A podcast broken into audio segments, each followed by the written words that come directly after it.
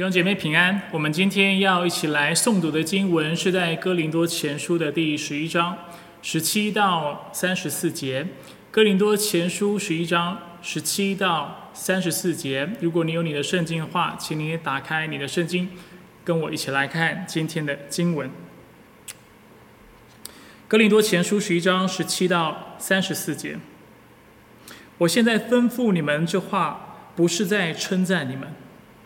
因为你们聚会是有损无益的。首先，我听说你们教会聚会的时候有分裂的事，我也有些相信这话。在你们中间必然有分门结党的事，好使那些经得起考验的人显明出来。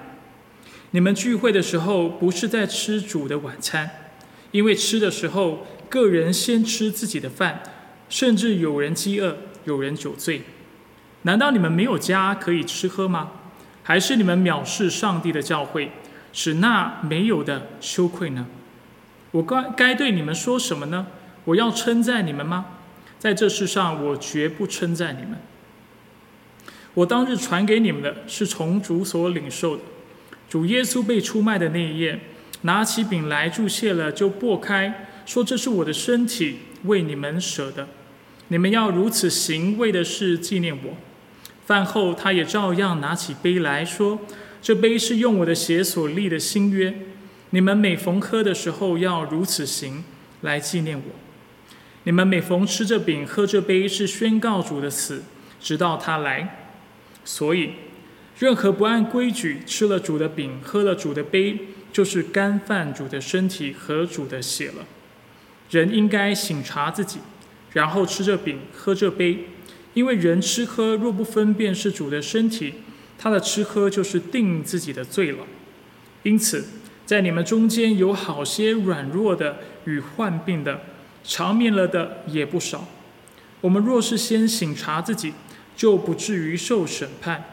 我们受审判的时候，就是被主管教，这样就免得和世人一同被定罪。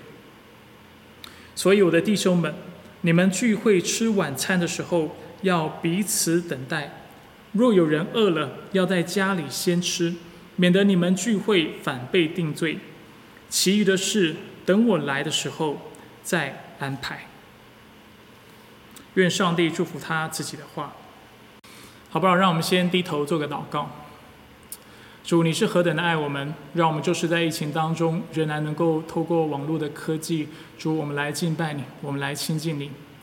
也感谢你，让孩子我能够继续透过这样的平台，主来传讲你的话语，来喂养啊你所托付给我的羊群。主就求你在今天的聚会当中，主你来打开我们的心，让我们听了能够明白，并且知道怎么样落实你所赐给我们的真理。求你来保守带领我们的聚会，并且求你圣灵大大的在我们当中运行，而且对我们心来说话。使我们能够在信息当中，在聚会当中，主我们能够更深的认识你。我们感谢赞美你。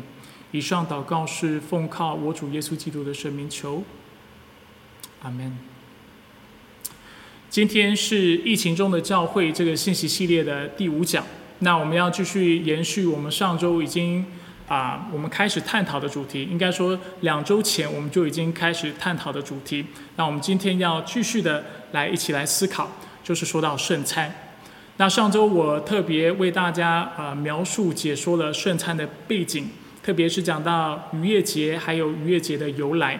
那今天呢，我们要讨论的是圣餐的目的。简单来说，圣餐的目的是什么呢？圣餐的目的就是为了纪念主。那我们知道，我们华人都非常喜欢吃饭，我们也非常喜欢饭局。那透过饭局，我们也往往能够去啊分辨一个人，可以看出他的个性，看出他的修养，看出他的价值。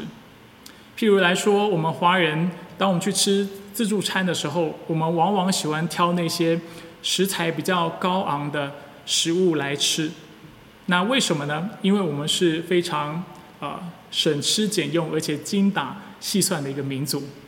除此之外，如果我们在聚餐的时候，我们看到有的人。啊，与其狼吞虎咽的吃他盘里的东西，如果他是啊非常积极的为别人倒茶，或者是常常顾顾虑到别人是否有吃饱的话，我们可以看得出来，这个人是有服务别人的心智的，他是有修养的，他是愿意把别人看得比自己重要的。同样的，我们透过今天的经文，透过今天经文的描述，我们就能够稍微一瞥当时哥林多教会的问题。我们可以观察到他们是怎么看待圣餐，是怎么样看待教会的。那我们也要去思考一个问题，就是他们究竟是啊如何的啊是何等的堕落，使得保罗需要在今天的经文当中为他们重申主餐，就是圣餐的设立。帮助他们再次的了解圣餐的含义。除此之外，我们今天也要讨论到纪念主这个概念，因为我刚才已经说了，圣餐的目的就是为了纪念主。那纪念主在圣经当中又是什么意思呢？这就是我们今天要花许多时间来一起思考、探讨的主题。那在这之前，这在这之前呢，先让我们来花点时间看今天的经文，并且。来思考，或者是来理解一下当时经文的背景，就是哥林多教会的背景。在今天的经文当中呢，我们首先看到的是圣餐，它是在聚会当中举行的。聚会这个词在今天的经文里总共出现了五次。十一章十七节，你们聚会是有损无益的。十一章十八节。我听说你们教会聚会的时候有分裂的事。十一章二十节，你们聚会的时候不是在吃主的晚餐。十一章三十三节，你们聚会吃晚餐的时候要彼此等待。以及十一章的三十四节，若有人饿了，要在家里先吃，免得你们聚会反被定罪。在原文当中，“聚会”这个词。是 sun erkmai，sun erkmai 是由两个字组成的，sun 所代表的就是一起，英文可以翻译为 with 啊或 together，那 erkmai 呢就是来的意思，所以当我们说把这两个字拼凑在一起，说 sun erkmai 的意思的时候，我们的意思就是说我们一起来，或者就是聚集或聚会的意思。当然，今天所讨论的不只是任何的聚会，却是教会的聚会，犹如十一章十八节清楚的为我们指出的。不过，我们要非常谨慎，不把我们现在对教会聚会的理解套用在啊，就是当时哥林多教会的背景之上。好，当我们现在想到聚会的时候，我们更多时候想到的是来到教堂，然后啊，来到一个建筑物，我们一起来敬拜公共的建筑物。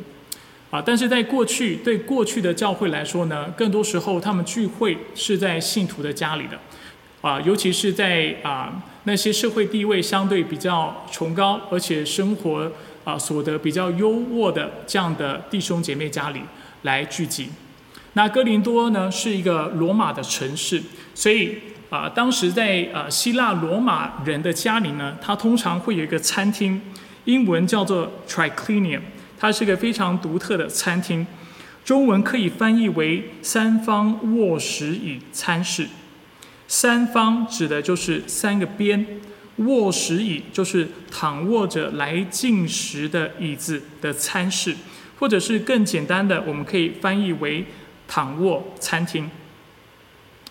犹如它的名称所指，这个房间是由三张躺椅所组成的。中间则放了一个圆形的小餐桌。一般来说，一张躺椅最多只能侧躺三个人，因此这个房间啊最多只能容纳九个人。对当时的社会来说，能在主人家里的躺卧餐厅一起进餐是一件非常荣誉的事情。这显明了一个人的地位以及他和主人之间的关系。那如果有超过九个以上的客人要一起进餐的时候怎么办呢？这时候他们会请社会低位、地位较为低弱以及关系跟主人较为疏远的客人到 atrium，又称作天井前厅或者是中庭这样的地方一起来一起来用餐。一般来说，中庭大概可以容纳四十个人左右。那如果用餐时是由主人招待食物和葡萄酒的话，离主人越远的位置，他拿到的食物和拿到的酒就会更差。那这跟我们今天的经文之间有什么样的关系呢？这关系可大了。犹如我今天一开始所讲的，当时的圣餐是在聚会当中所施行的。除此之外呢，当时的圣餐也是跟所谓的啊晚宴，或者是今天三十三节说晚餐聚餐一同举行的。那我自己参考了几个最具权威性的诗经书，基本上他们也都认同刚才我所描述的一个这样的场景，就是当时哥哥林多啊教会他们聚集的一个画面。那与其大家一同坐席一起进餐，房屋的主人就是当时哥林多教会的啊屋主，他选择跟他社会阶级还有社会地位相仿的客人一起在。躺卧餐厅来进餐，却让其他人啊到中庭去用餐。所以这里我们看到一个非常关键的问题。按理来说，不管是聚会，不管是聚餐，不管是蹭餐，都呃这这一切活动的目的都在于把信徒聚集在一起，让我们彼此间的关系能够更加的密切。照理说啊，这些的聚会应该反映教会的团结性、一致性。然而，在哥林多教会，圣餐却凸显了信徒之间社会阶级的隔阂以及贫富的差距。因此，保罗说：“我听说你们教会聚会的时候有分裂的事，我也有些相信这些话。你们聚会的时候不是在吃主的晚餐，因为吃的时候个人先吃自己的饭，甚至有人饥饿，有人酒醉。难道你没有家可以吃喝吗？”还是你们藐视上帝的教诲，使那没有的羞愧呢？我该对你们说什么呢？我要称赞你们吗？在这世上，我绝不称赞你们。这段经文有一个地方是我想要大家特别留意的，以助于啊我们理解这段经文。这段经文指出，在当时的聚会当中，有些人是先吃自己的饭。十一章二十节，在原文里。先吃这个词是 prolambano，啊，把它翻译成先吃，可以和十一章三十三节的等待，就是 ekdekami，相互呼应。所以过去呢，学者们普遍是这么理解这段经文，他们会说，哥林多教会的问题就在于有些人到了聚餐、到了聚会啊当中的时候，因为他们肚子饿，所以他们没有等其他人，他们就自己先吃了啊当天的晚餐。然后呃，没有等待其他肚子饿的人，或者是事后才来到的人。但是当我们观察经文里的描述时，我们会发现，哥林多教会最大的问题不在于先吃或后吃的问题，却在于在当时的聚餐当中，在当时的聚会当中，犹如二十一节所描述的，有人是饥饿的，是没饭吃的。二十二节更称这个族群为那没有的。They have nots，或者是我们也可以翻译为理解为是贫穷的，或者是资源匮乏的。基于这个原因，许多学者他们就啊回到圣经当中，他们就重新的去研究在原文当中这两个字的意思。就在研究过后，他们发现原来这两个字就是 prolambano 还有 ekdekami 这两个字不应该翻译为先吃和等待。肚子饿先吃，没有等其他人，不是哥林多教会主要的问题，但这两个字却应该翻译成“狼吞虎咽和接待”。狼吞虎咽和接待，原来在哥林多教会最大的问题在于，有的富有的弟兄姐妹，他盘子里有很多，他就狼吞虎咽的吃，但他却没有顾虑到在他们当中那贫穷的弟兄姐妹，他们的问题是在于没有接待那些。物质匮乏的信徒，当然，我不想花更多的时间来讨论原文或者是这个学术性的议题。不过，大家可以放心，这是现在福音派的学者们普遍认同的一个理解。那在结束这个部分之前，我们需要进一步的了解当时的饮食文化。为什么在聚餐当中会有人是饿着肚子的，有的人是饥饿没有饭吃的呢？主要原因是这个样子，就是当时的人，希腊罗马人的聚餐跟我们现在教会的聚餐是很不一样的。我们现在教会聚餐，我们一般采用的方式是 potluck，对不对？就是每一个家庭都自备啊一道菜来到教会当中与大家共享。如果教会有四十个人，这四十个人都能够吃到你所准备的菜肴。然而，在哥林多教会，在当时的历史背景，当时的对当时的希腊罗马人来说，他们却不是这个样子的。当时他们聚餐有两个模式，第一个模式就是我们常常在圣经看到的，就是主人招待所有的客人来到他的家里来享受筵席。另外一个状况呢，就是啊。参加聚会的人各自预备自己的便当或者是自己的啊饭食，然后来到聚会当中，然后自己吃自己所预备的食物。而这也就是为什么当时在聚会的时候，有钱的人、富有的人，他相对当然能够为自己预备非常丰盛的食物。甚至在经文当中，我们看到有的人甚至是酒醉的，他东西多到一个程度，酒多到一个程度，他是把自己灌醉的。但是对比这群人，却有一些人是非常贫穷的，他的物资是非常缺乏的。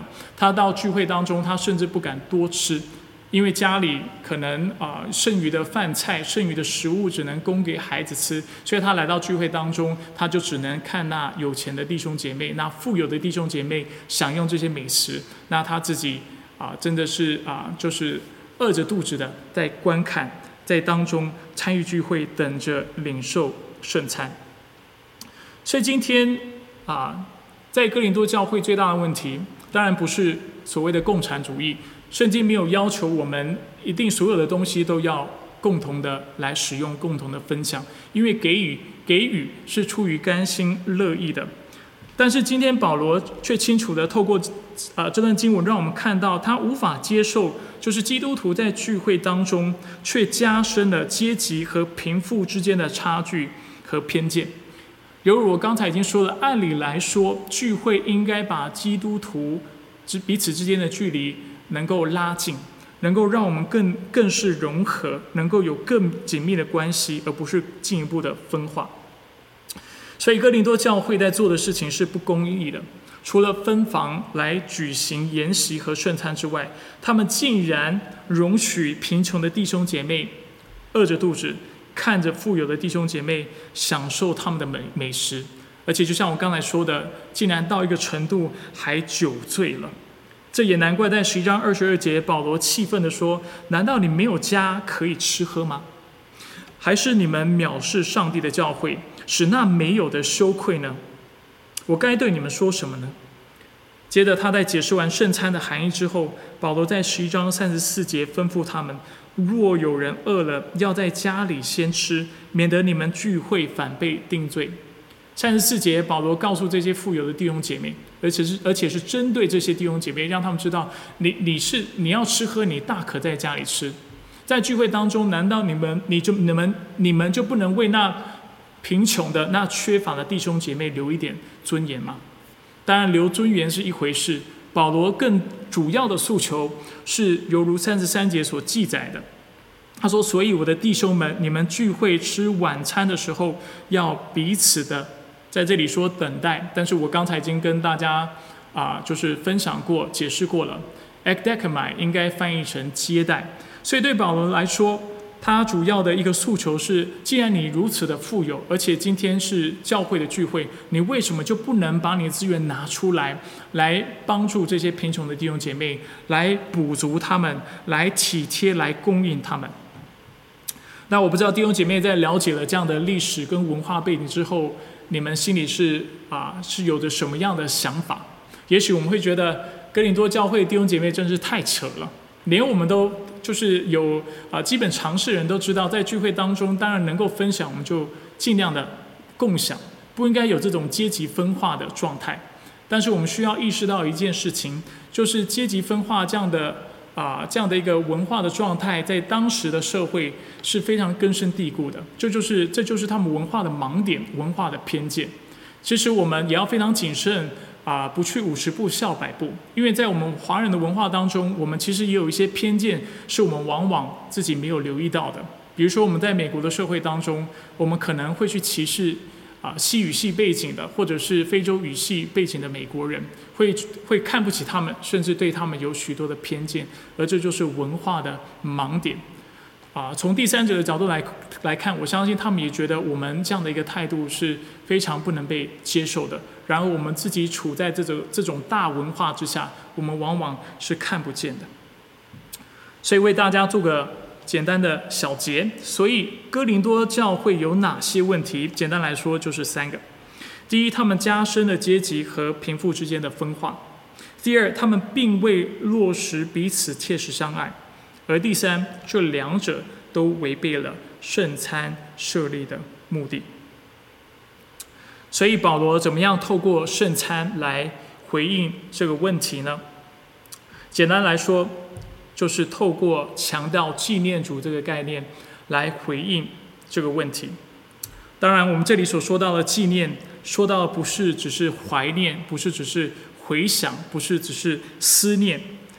啊，大家要应该都已经啊都有留意到，当我们教会在说纪念的时候，或者是我们在书写纪念的时候，我们往往用的“纪”是言字旁的“纪”，而不是密字旁的“纪”。那这是什么原因呢？原因简单来说有两个。首先呢，就是因为呃言字旁的“记”是一个比较古老的写法。那因为和合本的翻译是一个比较古老的翻译的缘故，所以他就选择用了一个这么比较古老的中文字来。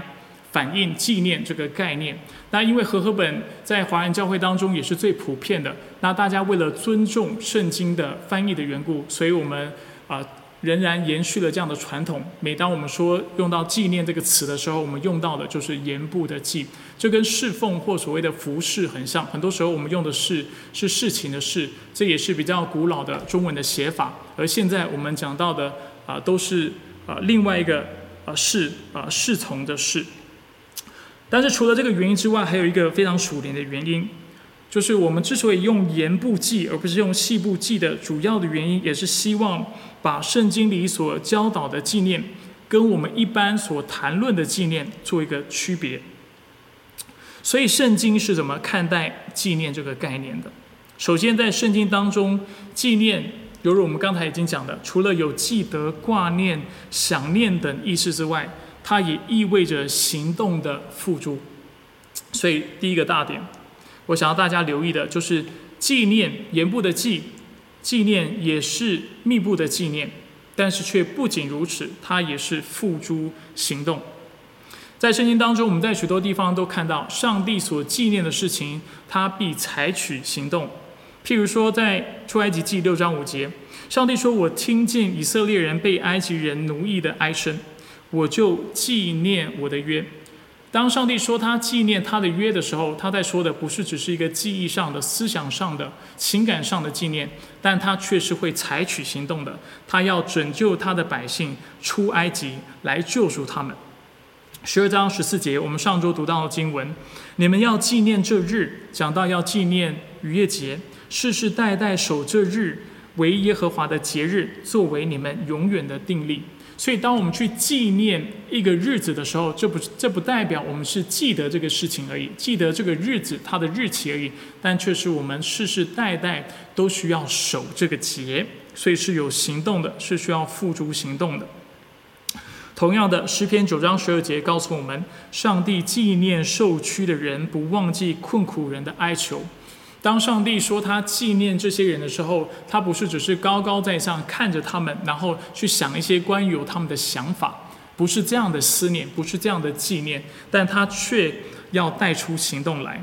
他如何带出行动呢？一方面他要搭救那困苦的人，另外一方面他要审判那些恶人。上帝所纪念的，他必救赎，他必会有行动。所以这是第一方面。当上帝纪念我们的时候，他会采取行动。那当我们来到主桌前，在领受圣餐的时候，纪念主的时候，这也意味着我们也是要付出行动的。生命记九章十八到十九节，所以这就是我们第二个大点：纪念主代表要敬拜他，要顺服他。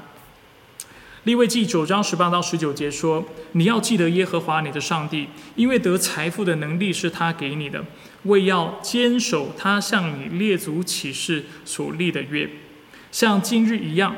你若忘记耶和华你的上帝，随从别神，侍奉他们，敬拜他们，我今日警告你们，你们必定灭亡。”在这段经，我们清楚看到，纪念耶和华的约，代表我们就要顺服他，我们就要遵守这个约定。相反的，相对的，当我们不去纪念耶和华，或者是忘记耶和华的时候，这代表我们不再顺从他，我们反而去遵从、去顺从那些偶像，去侍奉别的神明。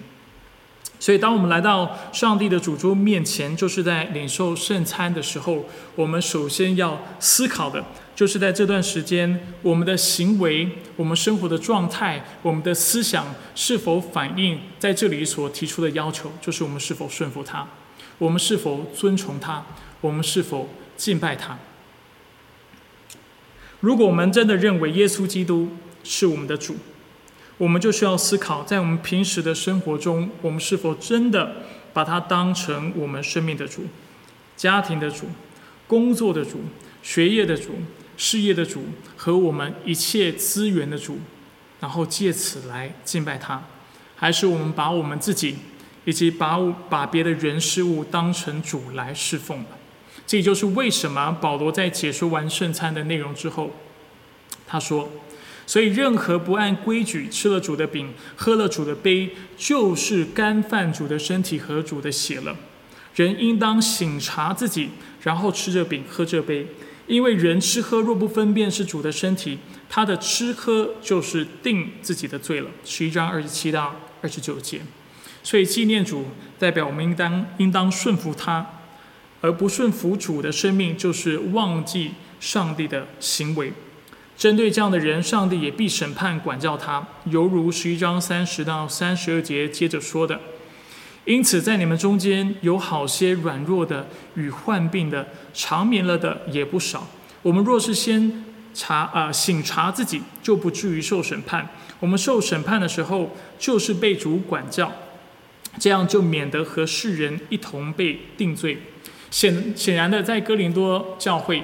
啊，保罗认为当中之所以会有些人会生病甚至死亡，原因其实就是一个，就是因为他没有按着规矩来领受圣餐，他没有分辨醒察自己的罪，没有向上帝悔改，就来到主桌面前来领受主的身体和主的血，与其为自己带来祝福，这反而为他带来了咒诅和审判。第三，纪念主代表我们要纪念。主所纪念的人，纪念主，代表我们要纪念主所纪念的人。这听起来很像是在绕口令，当然我也是刻意的。对我们来说，当我们来到主桌啊来纪念主的时候，其实这也提醒着我们，我们也要纪念那主，就是除了我们之外，他所纪念的人，就是他也要救赎的人。在两周前的信息，我提到，当我们领受圣餐的时候，其实我们就是在宣明我们的身份的认同。我们是敬拜耶稣基督的，并且我们也是属于他的。既然今天我们和基督有了连结，成了一个身体，我们势必也应该去关怀、去关心、去纪念这个身体其他的肢体。我们也应该去爱那些耶稣基督所爱的人。我们从新约当中，从在福音书当中，我们清楚的看到，不论是道成肉身，或是为我们舍命流血，耶稣所关爱的都不仅是我们这个个体，我们一个人而已。他所关爱的是他所有的选民，他所有的羊。那既然耶稣基督纪念他们、顾念他们，我们也理所当然应该重视关怀他们。那这也是保罗透过圣餐要劝勉哥林多教会的。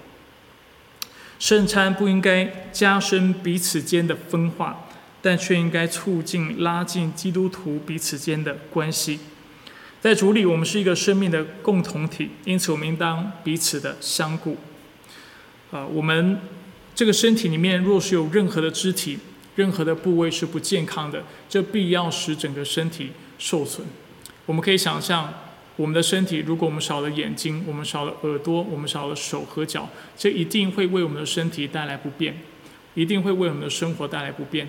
在主的教会也是如此。如果我们教会有任何弟兄姐妹，他是不完全的，他是有缺乏的，他是贫穷的，他是不喜乐的，他是常有抱怨的，他是很容易嫉妒的，他是啊甚至常常在主面前犯罪的这样的事情，都必要影响到整个群体。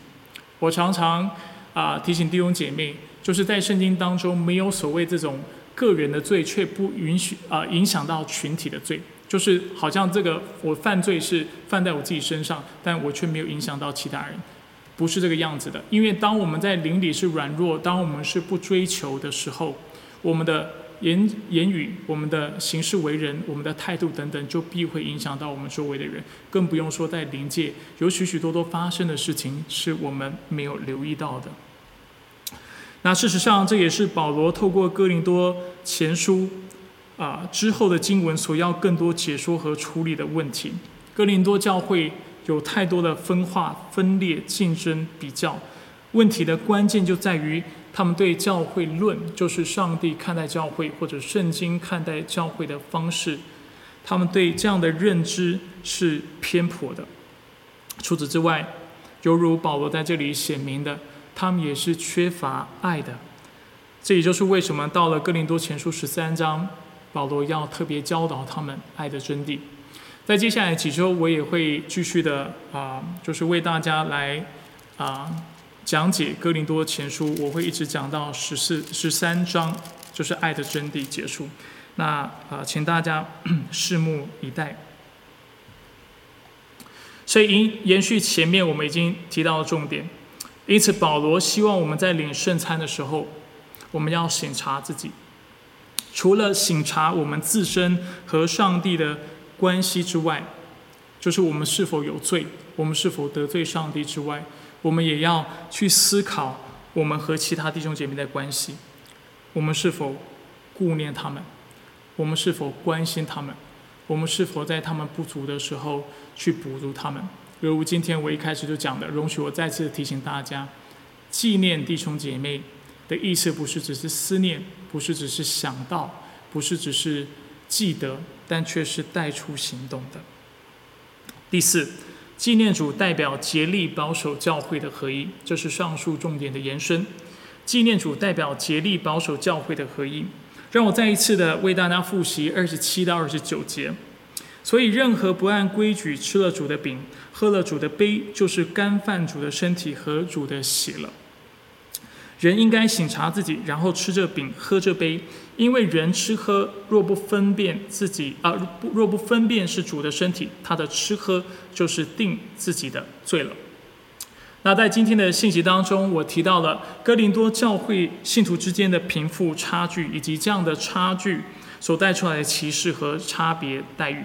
这正是我们在今天的十一章十八节读到的分裂。所以保罗在他的教导中特别提醒哥林多的基督徒。当他们在领受圣餐的时候，他们所吃的就是主的身体和主的血，他们要规避这种分裂的状况。不过在这里有一个非常有趣的观察，就是二十七到二十九节，其实二十七节保罗已经说得很清楚：如果我们不按理吃主的饼、喝主的杯，我们就是干饭主的身体和主的血。但是非常有意思的，他到二十九节又再次强调了非常类似的概念。但是这次他重复的时候，他却没有提到主的杯，他并没有提到主的血，却单单的把焦点放在主的身体。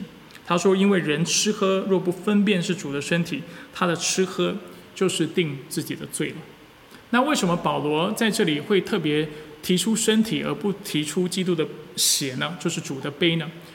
啊，原因是因为他啊是在回顾我们两周前读到的经文。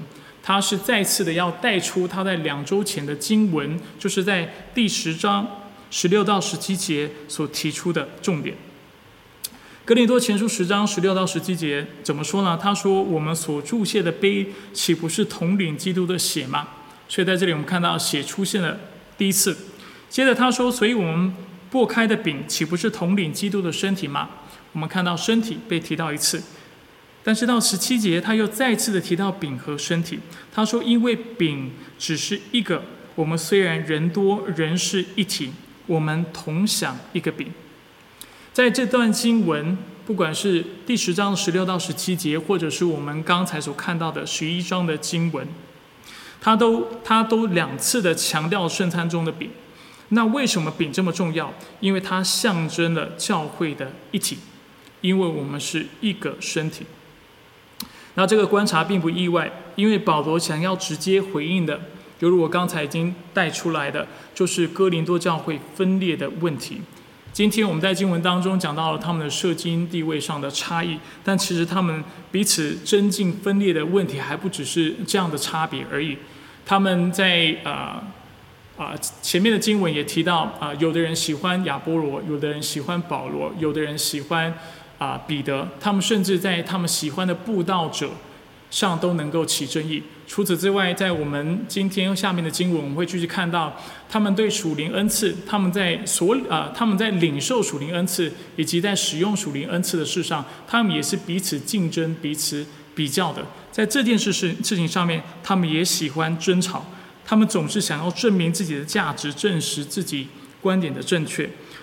那面对这种破坏教会合一的态度，保德保罗不得不多次重复教导，就是教会合一和同心的重要性。所以他在十二章十二到十三节再次的说：“就如身体是一个，却有许多的肢体；身体的肢体虽多，仍是一个身体。基督也是这样。我们无论是犹太人，是希腊人，是为奴的，是自主的。”都从一位圣灵受洗成了一个身体，并且共享这位圣灵。圣灵在这里，他清楚让我们看到，不论我们今天圣经地位是什么，我们的恩赐是什么，我们出生背景是什么，我们的呃工作的职位是什么，我们都是因为同一位基督，因为同样的圣灵而成了一个身体，成了一体。因此，保罗要我们在领圣餐的时候醒察自己，我们是否竭力保守。我们彼此间在基督里的关系，还是我们跟哥林多的教会一样，我们是任凭个人的喜好，任凭我们的私欲，啊，允许那啊分身分裂进入到教会当中，而破坏了主里的合一。那什么叫做破坏合一呢？简单来讲，就是那任何使我们不能一起爱上帝、跟随他、效法他和敬拜他的事情。我们一起来看《星辰要理》第四十八个问题。《星辰要理》问答第四十八个问题，他问什么是教会？简短版本的答案是：教会是一个群体，也是我们这段时间一直重复的概念。他们是为了永生而被拣选，所以我们被拣选的目的是为了以后能够同得永生，而且我们是因着相信，因着我们的信而被联合在一起。而作为这样的一个群体，我们要做什么事情呢？经文清楚的让我们看到，我们要一起爱上帝，我们要跟随他，我们要效法他，而且我们要敬拜他。教会之所以存在，就是为了使所有的选民啊，使所有的信徒因着信心而被联合的这一群人，能够一起来爱上帝，一起来跟随他，一起来效法他，一起来敬拜他。而一起就是我在这里所要为大家凸显的关键字。所以在领受圣餐的时候，我们也要问自己：我们是否跟教会中的肢体一起爱上帝，一起来敬拜他？还是我们是个偏行极路的独行侠？除此之外，我们要问自己：我们过去和这段时间是否做了任何的事情，或者是有任何的思想，是会撕裂教会的合一的？如果有的话，我们应该向上帝认罪；如果有得罪人的，我们也应该追求和对方和好。保罗在今天的警告是非常严厉的。他说：“因为人吃喝若不分辨是主的身体，他的吃喝就是定自己的罪了。”为什么保罗要这么严厉的来警告哥林多的教会？甚至他透过一样的教导在警告我们。因为耶稣基督在十字架上所做的工作，当他的身体为我们而舍被撕裂的时候，他的目的就是为了使我们成为一体，让我们成为一个啊啊，因为他的救赎而被分别为圣出来的一个国度、一个群体。然而，今天如果我们人，我们却在这样的一个群体当中，我们继续在做拆散、分裂、撕裂的工作的话，我们等同于是让耶稣基督再次的被钉在十字架上。甚至我们也可以说，我们基本上是去拒绝、否认耶稣基督的福音，还有他的救赎之恩。因为他的救赎是要把我们放在一起，但我们却透过我们撕裂的行为，要让上帝知道我们不想要被放在一起，我们不感谢他的救恩。那这是非常可怕、遗憾的事情。所以目前为止，我们说了四个重点，是跟纪念主有关的，是跟圣餐有关的。第一，我们说到纪念盐部的纪念，跟密布的纪念有相仿的地方，但是有一个地方是很不一样的。纪念所讲的不是只是概念上的、思想上的、情感上的去思念，但却要付诸行动、带出行动的。上帝竟然既然纪念我们，他就必救赎我们。同样的，如果今天我们来到主桌面前，说我们是在纪念上帝的时候，这也意味着我们讲到的第二个重点就是我们应该敬拜他，我们应该顺服他。